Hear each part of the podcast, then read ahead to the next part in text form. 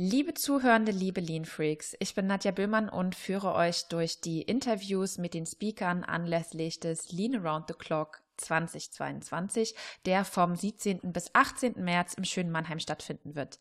Heute in Episode 11 soll es um einen Impuls über die Liebe zur Planung gehen und genauer zu sein um die Liebe zur Produktionsplanung entlang der Supply Chain und wie ausreichend ihr, liebe Lean Freaks, euch schon darum gekümmert habt. Die folgende Rednerin hat 21 Jahre Industrieerfahrung. Zu ihren Stationen zählen Tätigkeiten als Wertstrommanagerin bei Siemens und die Leitung der Disposition und Supply Chain bei VH Werkzeuge GmbH. Und zuletzt war sie in der Stabstelle Digitalisierung für strategische Organisations- und Prozessentwicklung tätig. Heute ist Katrin Neubronner bei mir zu Gast und ihr Herz schlägt für die Produktionsplanung. Herzlich willkommen, liebe Katrin. Ja, herzlichen Dank, dass ich hier dabei sein darf. Heute soll es ganz um dich gehen und um deinen Vortragslot. Und meine erste Frage ist, welches Schlüsselerlebnis gab es denn, dass sich bei dir die Liebe zur Planung eingestellt hat?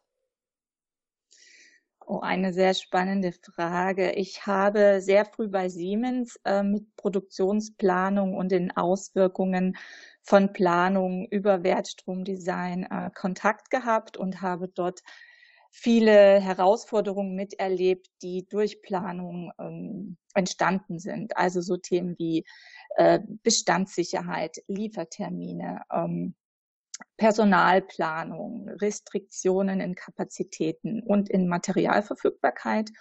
Und in meiner Funktion als Leitung vom Supply Chain Management habe ich auch dort ähm, ganz aktiv die Produktionsplanung selber betreiben können und habe dann auch in meinem Netzwerk einen Softwareanbieter mit APS-Software, der mir auch wiedergespiegelt hat, Mensch, wir haben immer die Software im Blick und können das alles programmieren und es ist sehr viel möglich, aber viele von unseren Firmen, äh, mit denen wir Kontakt haben, die müssen einfach auch viele Dinge vorab erstmal ähm, Hausaufgaben machen und Dinge äh, vorbereiten, um überhaupt von der Digitalisierung richtig profitieren zu können. Und so ist dieses Thema für mich äh, hochgekommen, dass ich gesagt habe, Mensch, wenn wir die Planung lieben und uns drum kümmern, da können wir noch so viel mehr heben. Und das möchte ich gerne ähm, rüberbringen und transportieren. Ja, das schlägt genau in die Kerbe. Erst die Prozesse, dann die Digitalisierung, richtig? Genau, genau. Ich äh, würde es so formulieren, wir müssen unsere Hausaufgaben als Pflicht machen, das heißt die Organisation dahin entwickeln, die Prozesse sauber ziehen, Mitarbeiter, Menschen qualifizieren und die Kompetenzen aufbauen. Und wenn wir das haben, dann können wir auch äh, in disruptiven Dingen denken, in neuen Geschäftsmodellen denken und eben auch die Möglichkeiten der Digitalisierung vollumfänglich nutzen. In der Vorbereitung konnte ich bei dir im LinkedIn-Profil lesen, dass du Love Your Planning im Slogan stehen hast. Kannst du uns mehr dazu sagen und was ist deine Mission damit?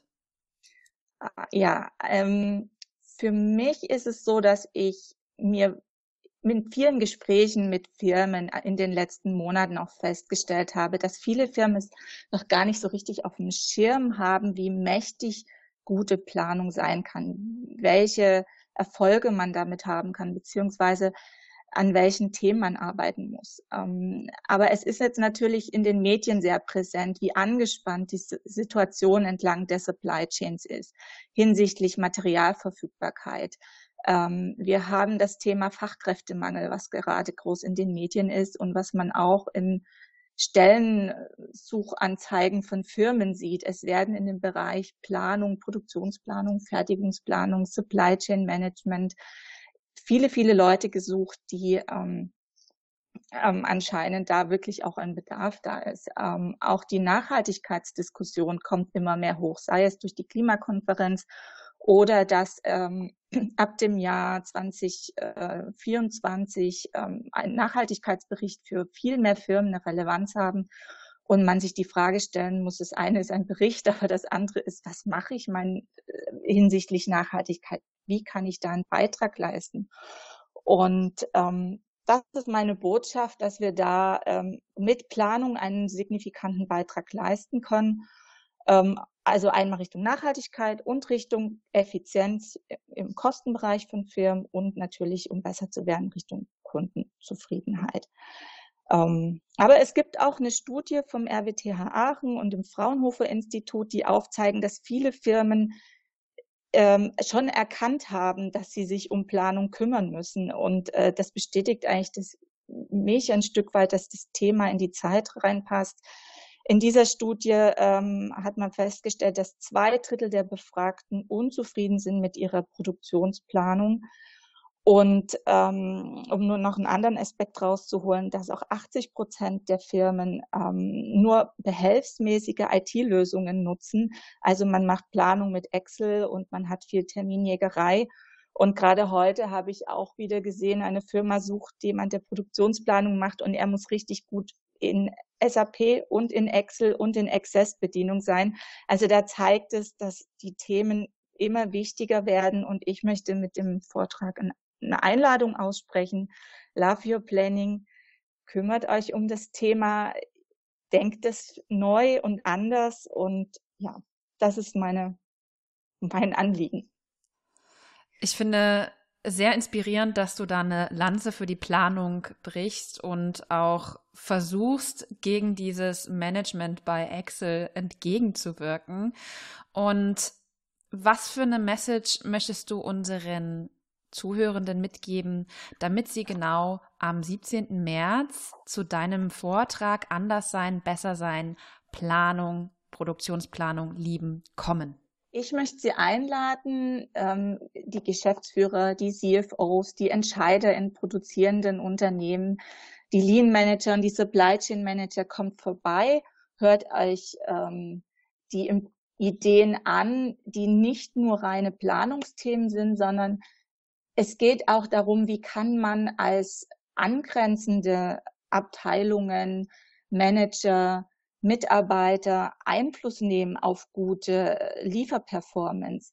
Und welche Irritationen kann ich vielleicht auch vermeiden, wenn ich die Dinge neu denke, anders denke? Weil am Ende sitzen alle in einem Boot und ich möchte da auch ein Stück weit für Verständnis werben und Impulse geben. Wie kann ich selber einen Beitrag leisten, dass es nicht nur alleine Aufgabe der Produktionsplanungsabteilung ist, sondern dass man alle dazu beitragen kann, möglichst wenig Irritation zu bekommen und einen unterstützenden Beitrag zu leisten. Welche das sind, das würde ich in meinem Vortrag dann rüberbringen. Und ähm, wenn ich da auch nur einem dieser Entscheider einen Impuls geben kann, wär, würde ich mich sehr freuen.